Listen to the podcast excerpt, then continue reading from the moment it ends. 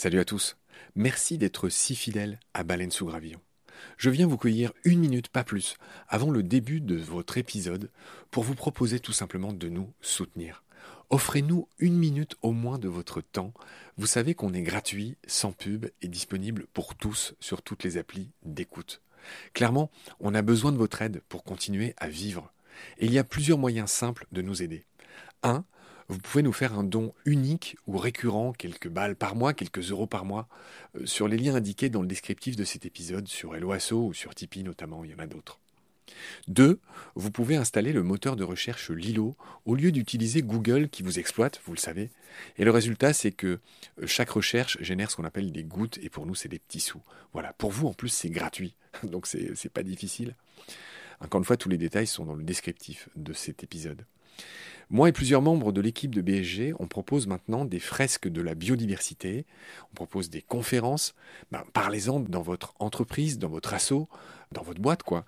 Et euh, évidemment, on vient, avec tout le savoir-faire de Baleine sous Gravillon, vous raconter le vivant, tout simplement. 4. On peut aussi créer vos podcasts ou en tout cas vous apprendre à faire les vôtres. On fait des formations pour ça et euh, bien sûr contactez-nous pour en savoir plus. 5 on cherche un partenaire pour tout l'écosystème de baleines sous gravillon. Et il y a différentes modalités. On en cherche un pour l'ensemble, on peut en prendre un pour euh, un podcast en particulier, ou euh, ce qu'on fait de plus en plus, on peut en prendre un pour euh, une série d'émissions. Évidemment, euh, c'est négatif, c'est moins cher à chaque fois. Moins bon marché, j'ai envie de dire, parce qu'on n'est pas si cher. Donc euh, voilà, vous pouvez devenir coproducteur de ce qu'on fait. En tout cas, ben, voilà, prenez conscience que ce qu'on fait est certes gratuit, mais on a besoin de vous pour continuer à exister. Moi, ça fait trois ans que je fais ça sur mes fonds, et là, ben, évidemment, je suis obligé de, faire autre chose hein, pour euh, vivre, sachant que France Culture ne suffit pas à me faire vivre. Voilà. Pour nous joindre, c'est simple, contact at baleinesougravillon.com. Tous les détails sont dans le descriptif de l'épisode. Je vous laisse maintenant retrouver l'épisode du jour. Je vous dis merci, salut, à bientôt.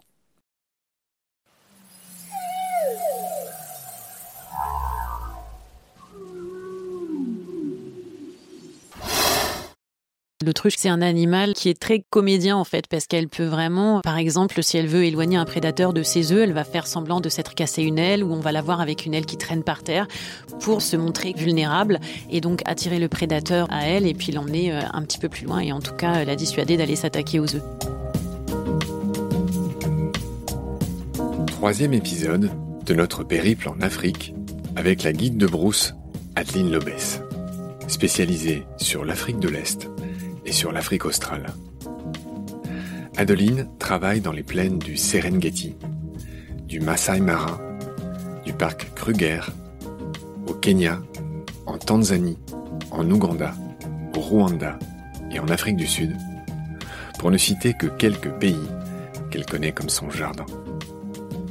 Dans les deux épisodes précédents, nous avions passé en revue les Big Five, les superstars des savanes. Lion, éléphant, rhino, léopard, buffle, et en bonus, nous avions mis le guépard, dans le tout premier épisode de cette série Afrique. Puis dans le deuxième, nous avions abordé la girafe, la hyène, les gnous et les autres antilopes célèbres comme l'impala ou les springboks, et nous avions clôturé l'épisode avec les zèbres. Dans ce troisième épisode, nous allons évoquer l'hippopotame, ce cousin des baleines et des cochons, son voisin le crocodile du Nil, l'autruche, qui non, n'est pas bête au point de mettre sa tête dans le sable, le marabout et le jabiro. Voyage en Afrique avec Adeline, chapitre 3. C'est parti. Salut Adeline. Salut Marc. Je suis ravi de te revoir et cette fois-ci, contrairement à la dernière fois, bah, tu es chez moi et on enregistre euh, deux nouveaux épisodes chez moi. Tu es venu de Toulouse où tu habites? Bon là, tu es un peu euh, grounded, comme on dit euh, dans l'aviation à cause du Covid. Ça fait longtemps que tu n'y es pas allé parce que bah, y a moins de tourisme, on le comprend bien. Et du coup, à toute chose malheur est bon, puisque j'ai la chance de t'avoir pour nous éclairer sur tous ces animaux africains. Et aujourd'hui, on va continuer la longue liste des euh, animaux connus. Hein. Ils sont tous très connus, on a tous vu des docus dessus. Et aujourd'hui, on va commencer par l'hippopotame. Adeline, si tu es d'accord, bien sûr. Bien sûr. Alors, l'hippopotame, c'est une des rares étymologies que beaucoup de gens connaissent. un hippopotamos, le cheval du fleuve, qui a été attribué par euh, Karl van Linné, le grand naturaliste. Voilà. Je voudrais commencer par dire que les hippopotames, Karl von Linné euh, pensait qu'ils étaient apparentés aux chevaux. Et en fait, c'est pas du tout le cas. Les hippopotames sont étrangement beaucoup plus proches génétiquement des cétacés et un peu moins des suidés, c'est-à-dire des cochons. Donc les hippos appartiennent à l'ordre des cétartiodactyles. Ils ont un nombre de doigts pairs, contrairement aux périssodactyles comme les chevaux ou les rhinos. Euh, qui ont trois doigts. On en avait parlé avec toi la dernière fois. Hein. Il, laisse, tout à fait. il laisse de jolies traces en forme de trèfle dans le sol de la savane. tu nous l'avais raconté la dernière fois. Voilà. Et il y a deux espèces d'hippos. Il y a l'hippopotame amphibie, c'est son nom, qui est évident, hein, puisque chacun sait qu'il vit euh, bah, surtout dans l'eau, mais il peut venir parfois brouter sur terre. Tu nous raconteras ça. Et il y a des hippopotames nains. Alors, j'ai pas réussi, enfin, j'ai pas pris le temps de regarder où ils étaient les hippopotames nains. Ils sont aussi en Afrique? Oui, il y en a en Afrique et principalement ce sera sur l'Afrique euh, de l'Ouest en fait, euh, plutôt aux alentours de la Guinée, euh, Guinée équatoriale, ce genre de pays-là. Il en reste plus beaucoup, j'ai l'impression, des hippopotames nains. Très peu, oui, effectivement. Alors, en préparant l'émission, il semblerait qu'on se soit pas accordé, toi et moi, sur les chiffres concernant la taille et le poids de ces animaux. moi, j'ai que en moyenne, les femelles peuvent faire jusqu'à 2 tonnes, de 1 à 2 tonnes. Est-ce que tu as ça aussi? Non, moi j'avais des chiffres plus petits. Hein. Pour moi, la femelle, c'est plutôt aux alentours de 1 tonne 2, 1 tonne 5, et les mâles peuvent aller jusqu'à 2 tonnes, effectivement. Ça, c'était les chiffres que moi j'avais en tête. D'accord. Bon, euh, apparemment le plus gros faisait 4 tonnes et demie quand même, euh, mais nos chiffres sont pas si différents. En effet, ben, toi 1 tonne 5, bon, c'est la moyenne que j'ai dite, et les mâles, on va dire que ça peut aller euh, à plus de 2 tonnes pour se mettre d'accord, parfois 3 dans certains cas. Voilà, l'hippopotame nain, lui, il fait moins de 300 kilos, hein, et il est un peu différent des autres hippopotames dans la mesure où il, vit plus dans les marigots, les marécages, donc il marche plus et mieux que les hippopotames dont on va parler. Euh, mais voilà, on va le laisser là pour l'instant. Alors tout simplement, les hippos, tu les as vus. Qu'est-ce que tu as envie de me dire? Qu'est-ce qui t'a le plus impressionné chez les hippos? Déjà que c'est un animal très très territorial, du fait que de toute façon il a vraiment besoin de l'eau pour pouvoir vivre, hein, c'est vraiment son élément euh, le plus vital, et que effectivement en période de sécheresse ou quand il y a euh, beaucoup moins d'eau dans la savane, comme euh, lui c'est complètement indispensable à sa survie, il va effectivement être très territorial, donc peut être très très agressif aux abords de l'eau avec les espèces qui viennent, ça peut être les éléphants qui viennent boire, etc. Il peut vraiment défendre de façon très agressive son territoire. Moi qui ai vu beaucoup de documentaires sur les hippos, j'ai en tête ces moments où on les voit écarter, où on voit ces grands mâles qui sont très territoriaux, comme tu l'as dit, écarter leur mandibule de 180 degrés, c'est-à-dire c'est un angle plat, et exhiber ces défenses qui peuvent faire jusqu'à 60 cm. C'est très impressionnant comme animal. Tu me confirmes que les parades nuptiales, les combats, tu en as vu? Ouais, ouais, ouais. J'en ai vu. Effectivement, c'est très impressionnant. C'est le but. Hein. C'est vraiment euh, ce qu'on appelle euh, des comportements pour s'impressionner l'un l'autre. Et puis, ça peut aller bien évidemment jusqu'à la morsure, euh, jusqu'aux morsures, etc. Mais oui, c'est exactement ça. Alors moi j'ai une photo, j'ai des fonds d'écran qui changent tous les 10 secondes avec beaucoup d'animaux sur mon ordi et il y en a une à chaque fois que je la vois qui me glace. C'est un gros mâle qui tue un bébé hippopotame. Est-ce que tu peux m'expliquer pourquoi ils font ça? Donc ça fonctionne un petit peu comme euh, un harem et donc quand il y a un mâle dominant qui vient euh, récupérer euh, une troupe de femelles pour que la femelle retombe justement en chaleur et que ce mâle puisse avoir sa propre progéniture, il va tuer les progénitures précédentes qui proviennent d'un autre accouplement en fait, tout simplement. Et donc à partir de là, la femelle va retomber en chaleur très rapidement et là il va pouvoir euh, créer sa propre descendance. L'hippopotame a un point commun avec le rhino, il a ses testicules à l'intérieur de l'abdomen. Est-ce que tu me confirmes? Oui, tout à fait. tu ne t'intéresses pas aux testicules des hippopotames, chère Adeline. Je trouve ça intéressant malgré tout, c'est pas que gaulois. J'imagine que c'est une manière de protéger une partie sensible pour ces animaux qui peuvent être attaqués euh, par je ne sais quel prédateur. J'ai lu aussi que la couleur du mâle était sensiblement différente de celle de la femelle, que les mâles étaient plutôt gris et que les femelles étaient plutôt violacées. Est-ce que c'est quelque chose que tu as observé? C'est vraiment pas quelque chose que j'ai pu observer moi. C'est possible que cette différence, elle puisse être accentuée par euh, le soleil. C'est un animal qui est très très sensible, qui a une peau qui est très très sensible au soleil. C'est pour ça qu'il est principalement dans l'eau la journée, bien qu'on puisse quand même le voir à l'extérieur de l'eau la journée, au moment où il y a beaucoup de nuages par exemple. Donc euh, pour moi, c'est pas une différence de couleur à part entière, vraiment un, ce qu'on pourrait donner, dire être un dimorphisme sexuel, c'est certainement plus dû aux conditions extérieures à un moment donné. On va continuer à parler de la couleur des hippopotames. Il y a une expression qui dit que les hippopotames suent du sang. Ils n'auraient pas de glandes sébacées, pas de glandes sudoripares, mais par contre, ils sécrètent, leur peau sécrète euh, une espèce de crème solaire euh, faite maison, une sorte de mucus hydratant euh, qui est de couleur rougeâtre. Ouais, tout à fait. Ça, c'est vraiment quelque chose qu'on peut voir. De façon générale, oui, ils sécrètent vraiment une substance qu'on peut voir qui est un peu huileuse et qui va pouvoir les protéger du soleil parce que, comme je le disais, leur peau est vraiment très très sensible. Donc j'avais fini sur les histoires de crème solaire et de mucus rouge. Est-ce que on peut parler du fait que la journée ils sont dans l'eau et apparemment la nuit ils sortent plus pour euh, brouter des choses? Ouais. Alors principalement les hippos ils vont se nourrir la nuit. Ils vont bien souvent emprunter les mêmes chemins. Donc c'est souvent des chemins qu'on peut retrouver euh, dans la brousse euh, qui ont été faits par les animaux. Les hippos ils prennent toujours les mêmes chemins pour aller se nourrir d'herbes principalement une partie de la nuit et après ils vont vraiment dormir. Donc ils sont en dehors de l'eau euh, que la nuit. La journée ils sont vraiment dans l'eau et ce qu'il faut savoir c'est que euh, contrairement à ce que beaucoup de gens euh, croient, les, les hippos ne nagent pas. Hein, ils, flottent en fait. Et c'est cette flottaison qui va leur permettre de devoir se nourrir beaucoup moins qu'un animal du même poids. C'est-à-dire qu'à peu près, ils vont devoir prendre dans la nature, en tout cas prélever dans la nature, un tiers de la nourriture que prélèverait un animal du même poids qui peut être un jeune éléphant ou, euh, ou un rhino.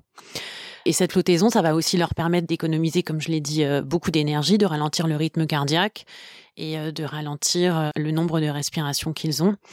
Voilà, ils vont marcher dans le fond de l'eau. Automatiquement, quand ils dorment sous l'eau, parce qu'ils peuvent dormir sous l'eau, ils vont automatiquement remonter à la surface, mais on voit juste les narines qui remontent à la surface. Donc bien souvent, c'est ça une indication qui nous permet de dire qu'un hippo est en train de dormir, c'est quand on voit juste les narines euh, à la surface qui viennent pour reprendre euh, de l'air et puis retomber ensuite dans le fond. Parce que sinon, s'ils sont vraiment réveillés, ils vont euh, émerger la totalité principalement de leur tête. Et les bébés peuvent téter sous l'eau, par contre. Ça arrive fréquemment, mais voilà, un hippopotame ne peut pas rester sous l'eau plus de 5 minutes environ, en fait. Hein il est obligé à chaque fois de revenir euh, ensuite à la surface pour reprendre euh, sa respiration. D'accord. Donc j'ai noté qu'un adulte hippo, il doit manger 40 euh, kilos d'herbes, de plantes chaque jour. Tu l'as dit, effectivement, il sort de l'eau la nuit et c'est là qu'il peut-être court un danger pour les plus petits, parce qu'ils peuvent se faire attaquer, je sais pas, par des lions ou des trucs vu qu'ils sont plus dans l'eau. Alors, il n'y a pas énormément de prédateurs vraiment pour l'hippopotame euh, à part l'homme. Ils ont euh, une relation euh, assez sympathique avec les crocos. Les crocos peuvent de temps en temps prélever un bébé, mais ça arrive quand même très peu souvent. J'ai jamais vraiment entendu parler de lions qui viennent se frotter à un hippopotame ou d'autres, vraiment d'autres prédateurs. Pas à ma connaissance en tout cas. J'avais vu une vidéo assez euh, touchante une fois qui circulait beaucoup sur les réseaux sociaux où en gros il y avait un crocodile qui avait attaqué une gazelle, euh, qui l'avait agrippée euh, au ventre, qui n'arrivait pas à la tirer dans l'eau. Et puis la pauvre gazelle, elle, vaillamment, elle résistait, mais elle était quand même agrippée par le ventre. Et il y a un hippo qui a fini par débouler et qui a fait fuir le crocodile, qui est resté à côté de la gazelle et qui l'a même prise. Enfin, c'était assez touchant en fait. Il en avait l'impression qu'il la protégeait. Et puis au bout de quelques heures, la gazelle a fini par mourir d'épuisement. Il est parti, puis le crocodile est revenu chercher son dû. Je sais pas si tu avais vu cette vidéo. Non, j'ai pas souvenir d'avoir vu cette vidéo, mais je sais qu'il y en a pas mal d'exemples comme ça de ce qu'on pourrait appeler comme des relations de protection interespèces, euh, effectivement dans la brousse. Après, il faut vraiment regarder, ça peut être aussi euh, analysé de façon différente. Euh, on a déjà vu, par exemple, des prédateurs comme des, des léopards ou des lions avec des, des bébés antilopes et, euh, et on a l'impression qu'en fait euh, il y a une, une relation plutôt de protection qui, euh, qui s'est installée. En tout cas, on a l'impression de ça au début, et puis après, évidemment, il y a quand même une mise à mort. Donc donc c'est vraiment toute une question effectivement d'observation après, de pouvoir avoir une plage d'observation suffisamment grande pour pouvoir comprendre ou analyser les comportements. On continue sur les hippos. En fait, il y a énormément de choses euh, que voilà j'ai découvertes en préparant cette émission. Alors, contrairement à ce qu'on pourrait croire, euh, l'hippo n'est pas ce qu'on appelle une espèce ingénieure, c'est-à-dire euh, ces espèces qui jouent un très grand rôle dans le milieu où ils vivent. Mais les experts parlent d'espèces facilitatrices, c'est-à-dire que là où il y a des hippos, les plantes poussent mieux, enfin les rivières sont mieux entretenues, enfin ils ont leur place dans la nature, les hippos. C'est ce que ça veut dire espèce facilitatrice. Est-ce que c'est des choses qu'on constate euh, quand tu fais tes tours, les bras de rivière où il y a des hippos sont différents ou pas de ceux où il y en a pas? Non, j'ai rien à apporter euh, de mon expérience par rapport à ça. J'ai pas fait d'observation particulière par rapport à ça, donc je peux pas te dire. Ok. Moi, ce qui m'a intéressé, j'ai noté que, euh, en fait, les hippos ont un énorme rôle dans le cycle du silicium. C'est-à-dire que ce qu'ils vont bouffer à terre et qui ramènent dans l'eau et tout ce qui défecte dans l'eau ramène beaucoup de silicium et que euh, c'est, enfin, comme tous les autres herbivores, ils ont ce rôle clé là, là où ils vivent. Et on parle à propos des hippopotames de pompe à silice pour parler de, bah, de leur boulot dans la chaîne alimentaire qui est donc assez important. Ils font pas que se prélasser euh, dans leur euh, dans leur petit euh, marigot ou dans leur petite rivière. Est-ce que Adeline, il y a d'autres choses que tu voudrais dire sur les hippos? Bah non, moi j'ai fait le tour de ce que je trouvais le plus intéressant sur les hippos. D'accord. Eh ben on va enchaîner sur leurs copains, enfin leurs copains, c'est mal dit. On va enchaîner sur leurs voisins, les crocodiles. Donc Crocodilus niloticus, le crocodile du Nil. J'ai vu que le record c'était 7 mètres et qu'en moyenne il pouvait faire jusqu'à 4 mètres et qu'il y en a un célèbre, le plus grand là, qui faisait 7 mètres, il s'appelait Gustave, Gustave, et c'était au Burundi. Je sais pas du tout à quoi il ressemblait. Bon, en tout cas, ils sont assez terribles. On a tous ces images de ces crocos qui attendent à l'affût, par exemple, à traverser des gnous je ne sais plus quelle rivière dans le Masai Mara, c'est ça? Ouais, c'est la rivière Mara en fait. Euh, c'est la, grande migration annuelle des gnous qui part du Serengeti et qui va dans le Masai Mara, qui commence au mois de juillet et euh, les gnous repartent ensuite dans le Serengeti au mois d'octobre.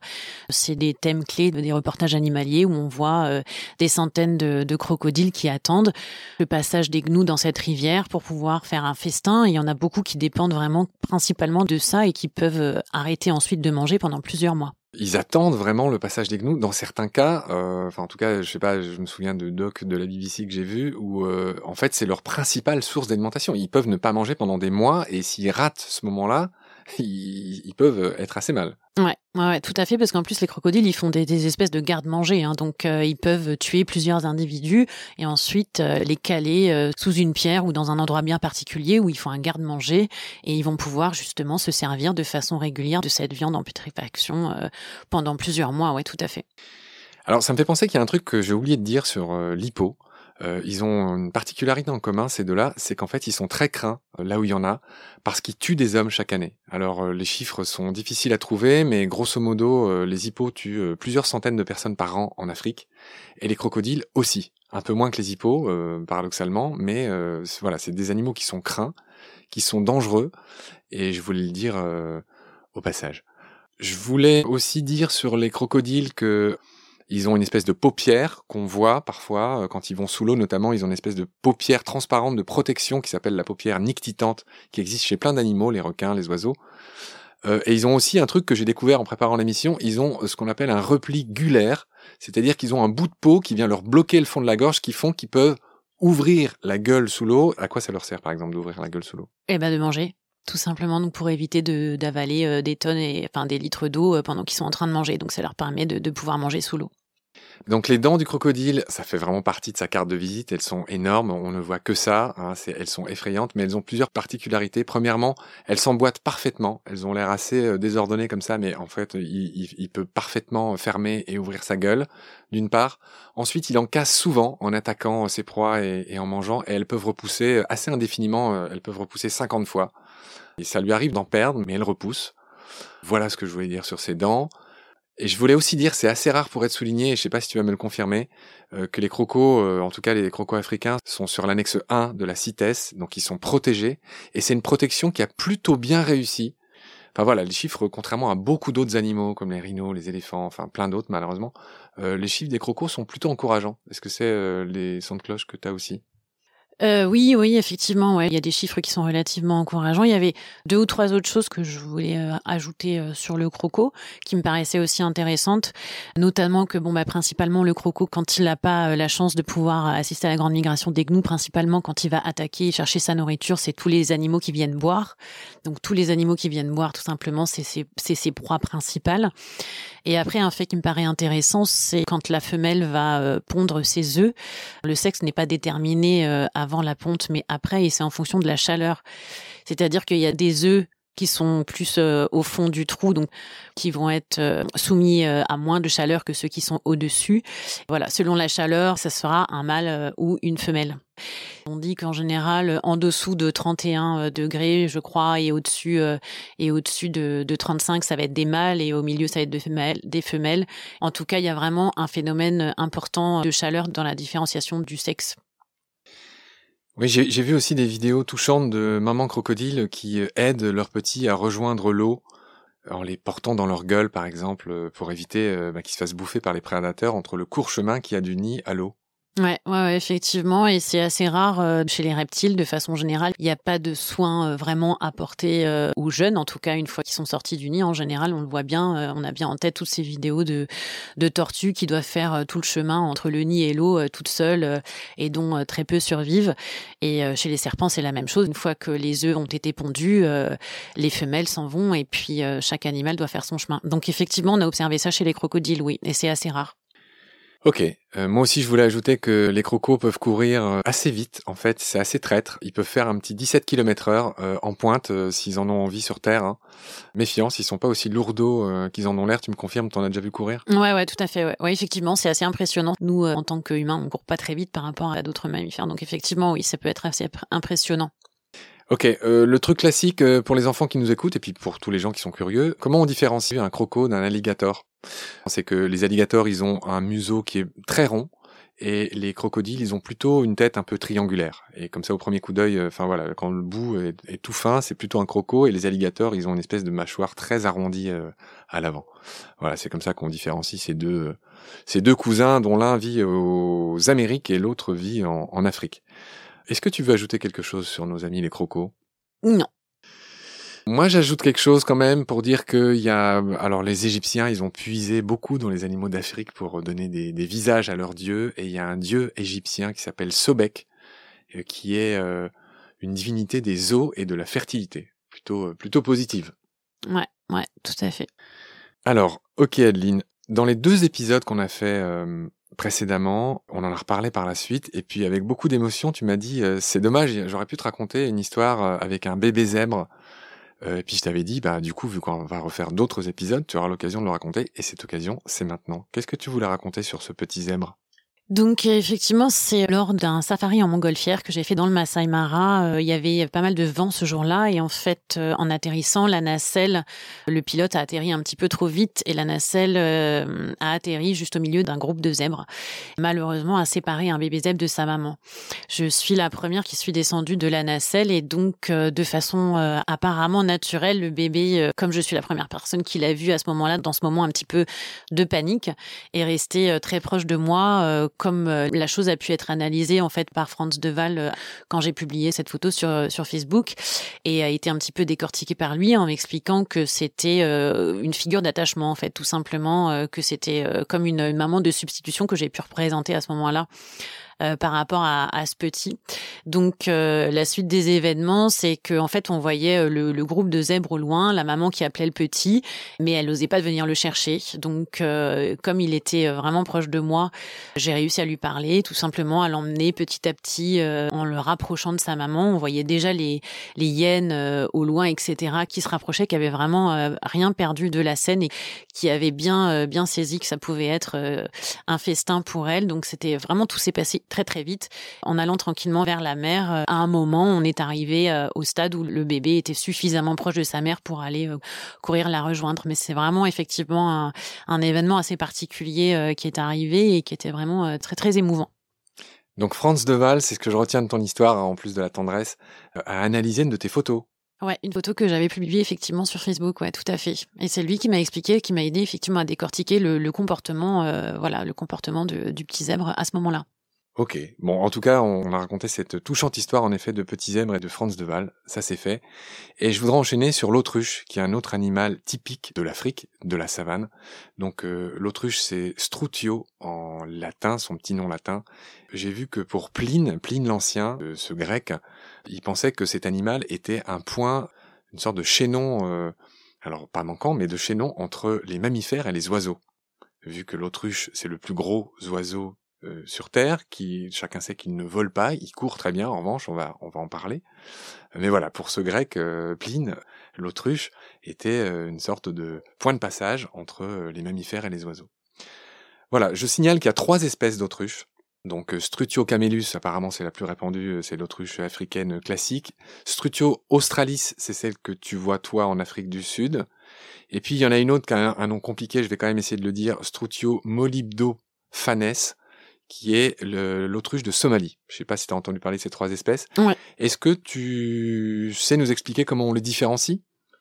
Euh, L'autruche de Somalie, en fait, moi je l'ai vue principalement dans le nord du Kenya, donc on la voit plutôt dans des endroits qui sont euh, plus à tendance désertique ou semi-désertique en tout cas.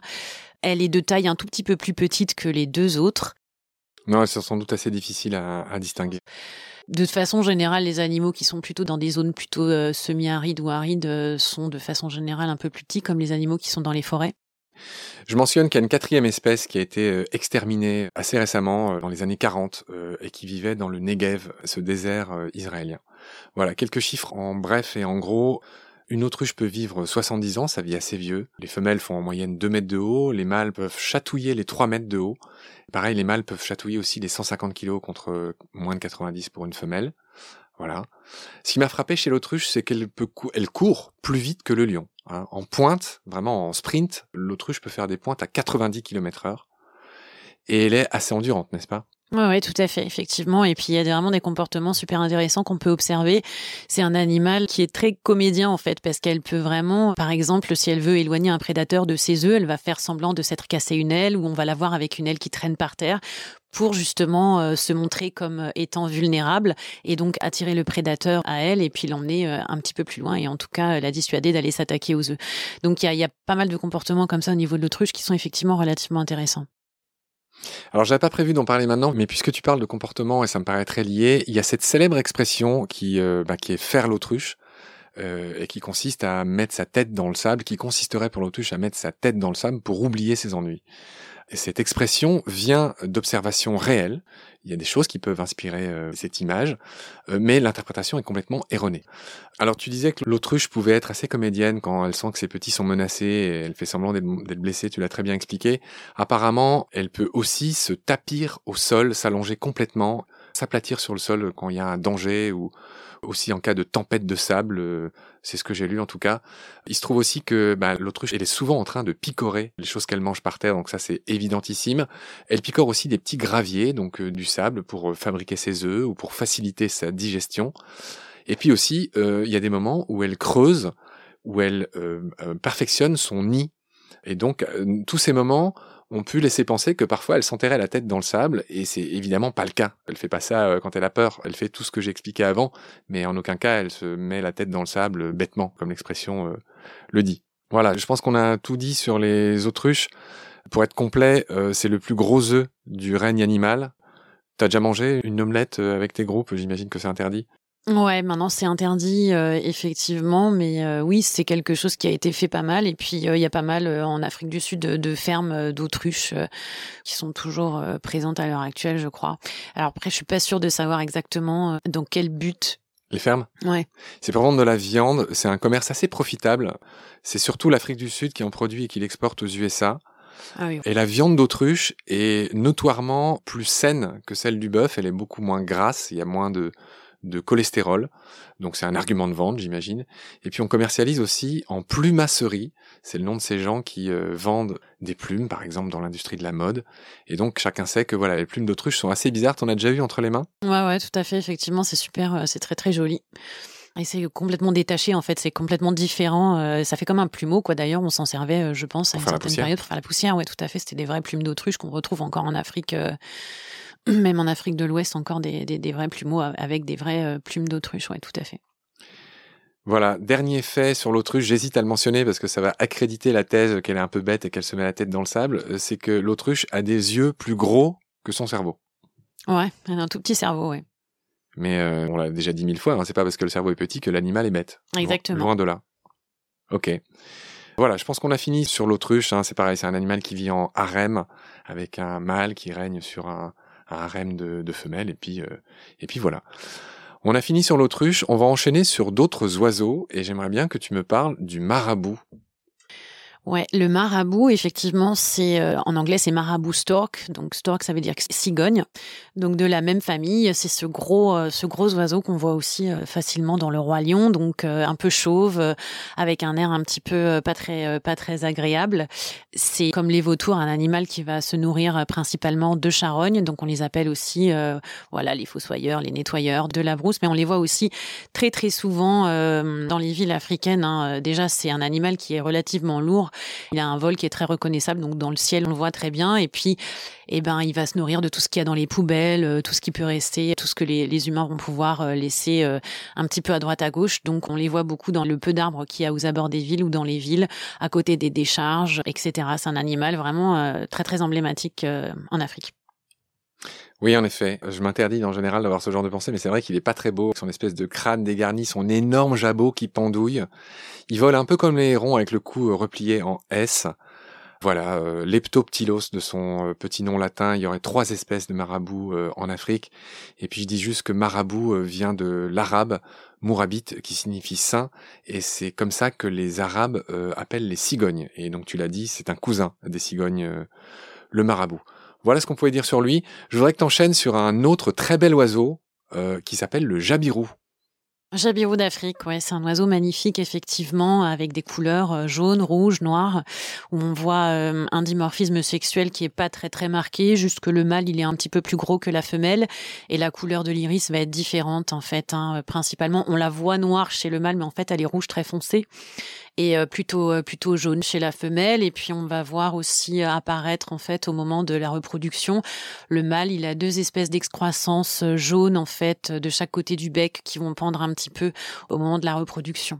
Après, ce qu'on peut dire, c'est que comme beaucoup de, de grands grands oiseaux, comme les aigles, les vautours, etc., c'est un couple pour la vie en fait. Le jabiro va former avec la femelle, le mâle et la femelle vont former un couple pour la vie.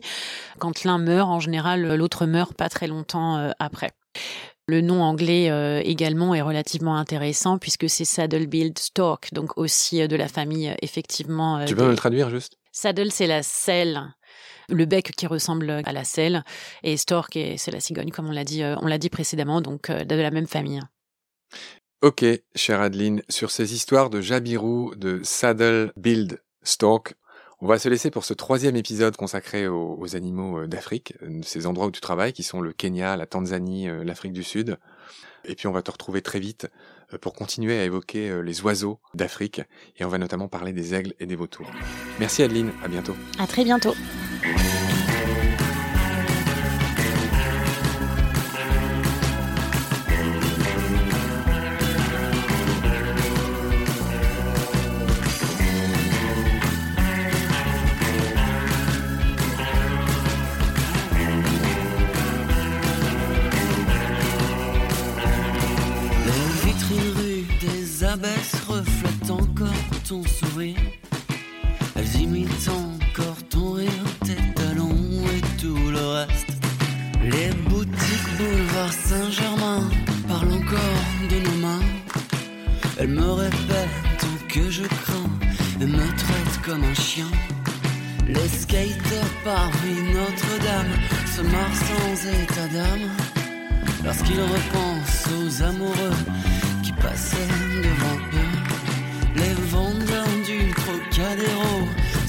Nos petits mots.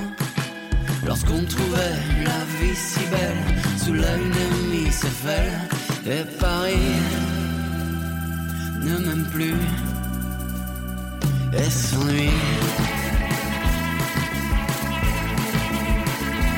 Et Paris fait le mort et s'endort.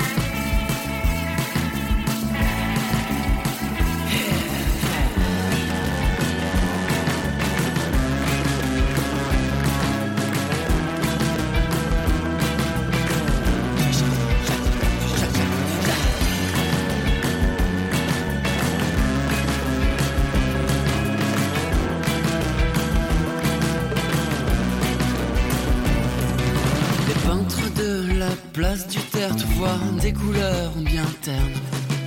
Il dessine encore nos petites têtes et nos petits herbettes. Les cloches du Sacré-Cœur sonnent encore pour appeler que tout est moche, que j'ai mal au cœur. Elles te préviennent, sait-on jamais. La rue Mouffetard, le Panthéon se fout bien de ma gueule. Puisque je suis là comme un con, que je me sens bien seul. J'aime mieux les rues qui te connaissent pas, mais y en a pas tant que ça. Tant toi et moi, on a traîné, jetant nos joies sur les pavés.